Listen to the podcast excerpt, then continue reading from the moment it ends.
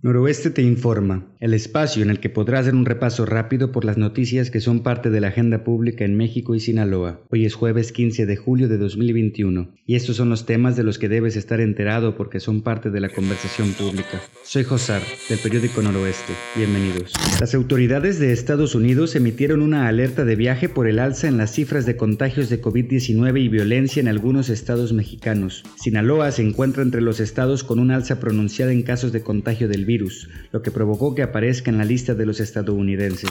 Siguiendo el anuncio del presidente, el gobernador Quirino Ordaz Coppel aseguró que los estudiantes sinaloenses sí regresarán a clases presenciales el 30 de agosto. El mandatario aseguró que solicitó al gobierno federal 500.000 vacunas para acelerar el programa de inmunización y poder regresar a clases. Presente en la reunión de gobernadores electos y en funciones de Morena con el presidente Andrés Manuel López Obrador, Rubén Rocha Moya ratificó los compromisos de AMLO para Sinaloa. Explicó que el presidente ratificó los compromisos de sacar adelante los proyectos de las presas y carreteras sinaloenses. El gobernador Quirino Ordaz Coppel prometió a la UAS agilizar recursos para el mantenimiento de las instalaciones deterioradas durante la pandemia. El rector, Jesús Mandueña, realizó la solicitud argumentando que necesitan estar listos para el regreso a las clases presenciales. El goleador naturalizado mexicano, Rogelio Funes Mori, encabezó una goleada de tres goles por cero del Tri en contra de Guatemala. México consiguió su primer triunfo en la Copa de Oro, luego de un decepcionante debut en contra de Trinidad y Tobago. Los Venados de Milwaukee consiguieron ganar el cuarto juego de la serie final de la NBA y se pusieron 2 a 2, gracias a la actuación de su estrella Yanis Antetokounmpo. El quinto de la serie regresará a Phoenix, en lo que se ha convertido en una de las finales más parejas de la NBA. Jorge G. Castañeda relata el modo de represión en Cuba, que permite al gobierno controlar las protestas, utilizando ciudadanos, policías vestidos de civiles y policías en toda regla. Analiza la explosión ciudadana, sus causas y aventura una hipótesis donde argumenta la posibilidad de que todo termine para el régimen castrista. Estos son los temas de los que debes estar enterado este jueves 15 de julio. Esta y muchas noticias más las encuentras en el portal www.noroeste.com.mx. Muchas gracias por escucharnos. Hasta mañana.